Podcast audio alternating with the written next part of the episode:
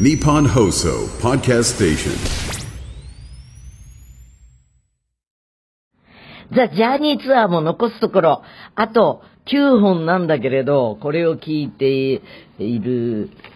あなた、えーその時点では8本。もう、寂しいよ。だって、40、うん、ごご50ステージ近く、40、もうやってきたということなのでね。あ、今ね、ホットミルクをいただいてます。ステージ終わった後に、あの、なんか、物を食べるというのも、あの、なかなかそこに消化力が向かないので、バナナとですね、ホットミルクっていうパターンが多いです。ひそひそ話しているのは、ん何ナッツ。ナッツ。いや、いやいや、いいです。バナナとホットミルクで。うん。いいんですけど、うんと、まあそんなわけで、本日は横浜アリーナでね、あの、えーステージ5の楽屋で、顔の撤収も終わり、えーバスローブ姿のまま、バナナを食べ、あの、ホットミルクを飲み、えーと、この頃ね、ステージ前のご飯もね、おかゆにしてるんですよ。中華がゆ。横浜はそういうのの本場だね。えっ、と、以前は、うなぎか焼肉弁当、全部は食べないよ。えー、お昼ご飯と、もうやって、リハをやって、いろいろ、あの、あの、装備の準準備をしてってなってるとね、本当に食べる時間がないんですよ。なので、あの、以前はそういう、あの、ススタミナになるみたいなもので言ってたけど、その消化力もね、あの、なかなかないので、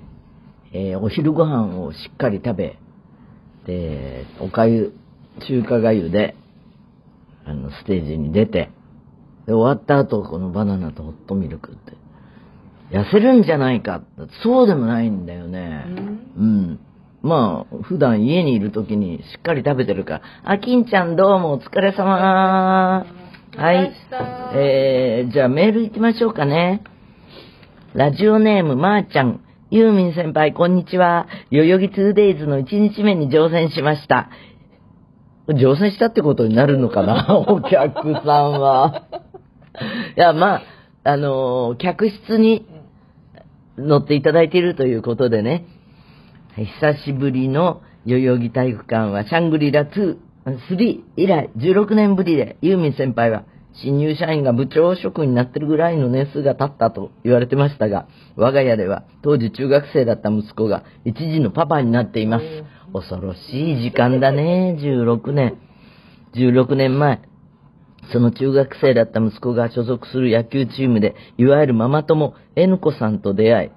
い、息子たちをそれぞれの夫たちに預けて、代々木のシャングリラ3に一緒に出かけるほど仲良しになりました。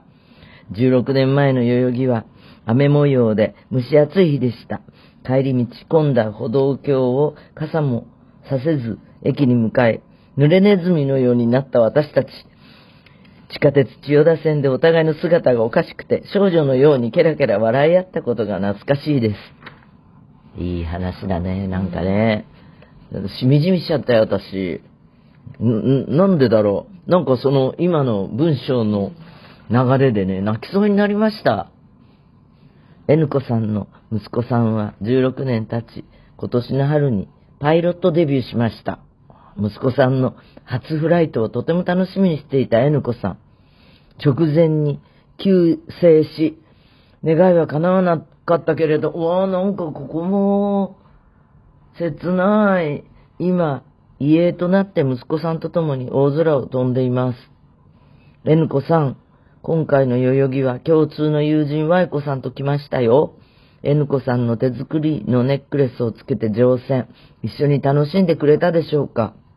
もう顔を見ることもできないし、声も聞けなくなってしまいましたが、ユーミン先輩のライブに行けば大切な人に会える気がします。どうぞ、ユーミン先輩も無事に寄港されますようお祈りしています。そうか、あながち私がね、あの、最後のトークで、今日ここに来ている人の外に向けていつも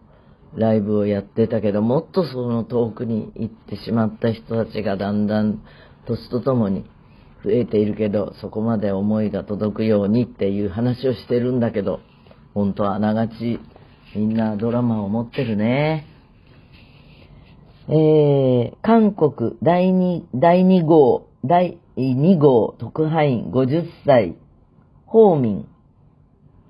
代々木第一体育館での参戦のため東京に行ってきました。僕にとっては1996年のカトマンズギルグリムツアー以来27年ぶりの代々木でした。原宿駅から会場までの歩道橋とそこから眺めるさ表参道の賑わいは変わりなく11月にふさわしくないぬるい気温が妙に懐かしく思える夜でした。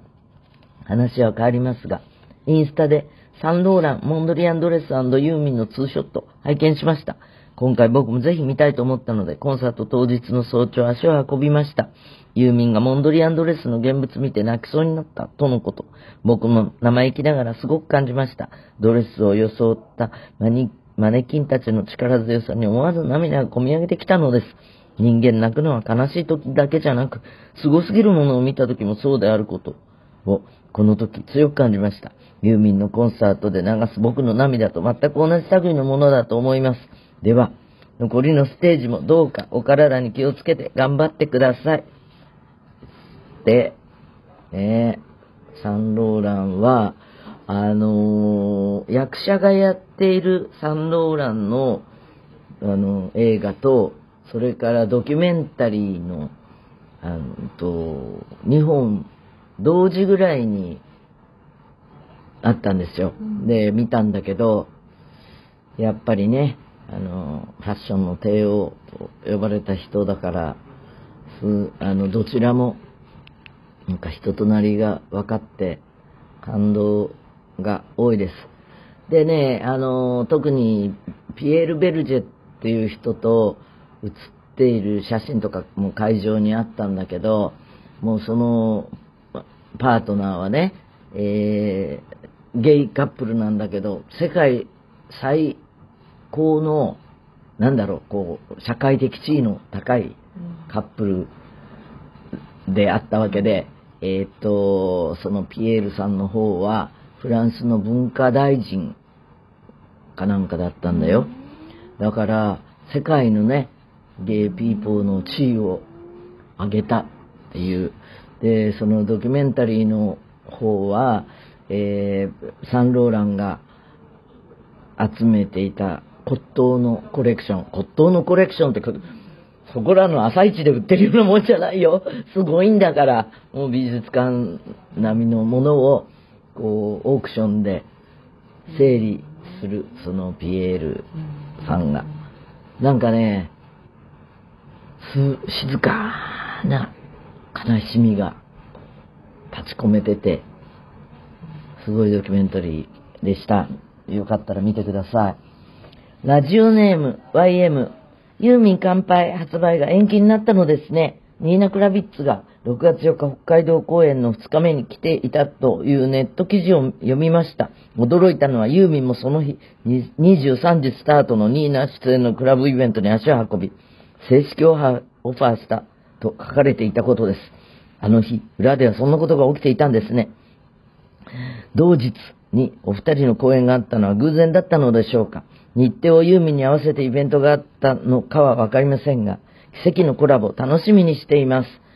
いや、あのね、合わせてくれたんですよ。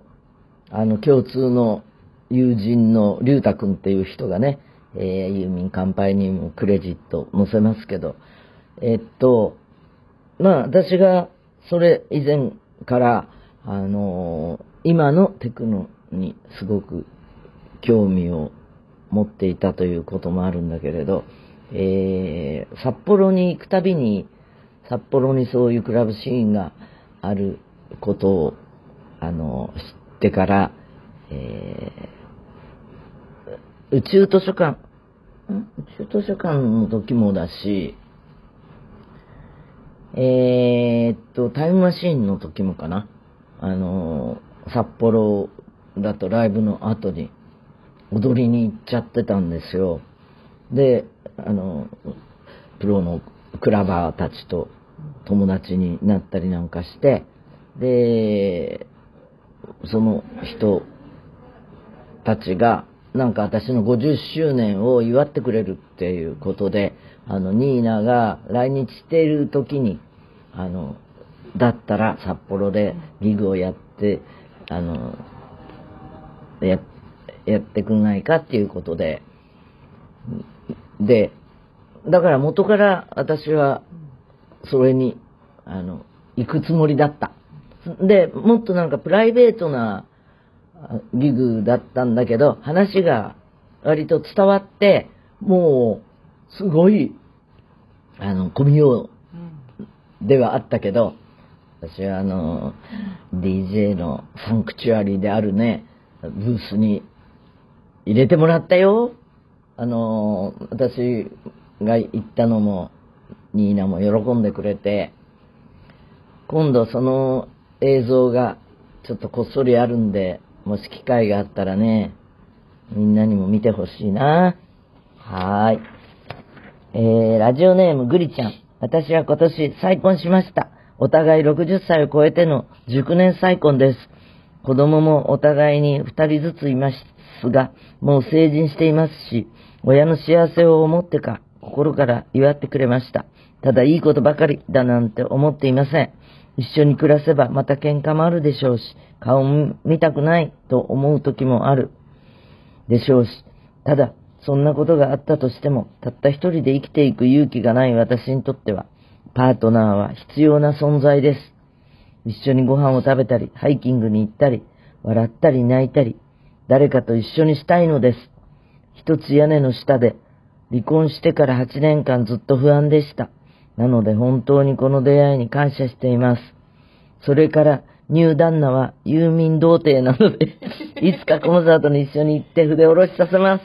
そしてこれから生まれるユーミンの曲を彼との思い出にしたいです。過去の曲は他の男の思い出ばかりなので。いや、これもなんかね、大人な、しみじみしたいいメールだね。あのー自分も年を重ねれば、ファンの人たちも、そうやって様々な経験を経てね、あのー世の中を、み、人と接し、生きていくんだね。はい。あの、なんか一緒に年を重ねるっていうのはいいことですね。今日はしみじみします。嘘ラジオはメールが命。送ってね。ペロン。宛先は、嘘アットマークユーミン .co.jp。じゃあまた来週。じゃあにー。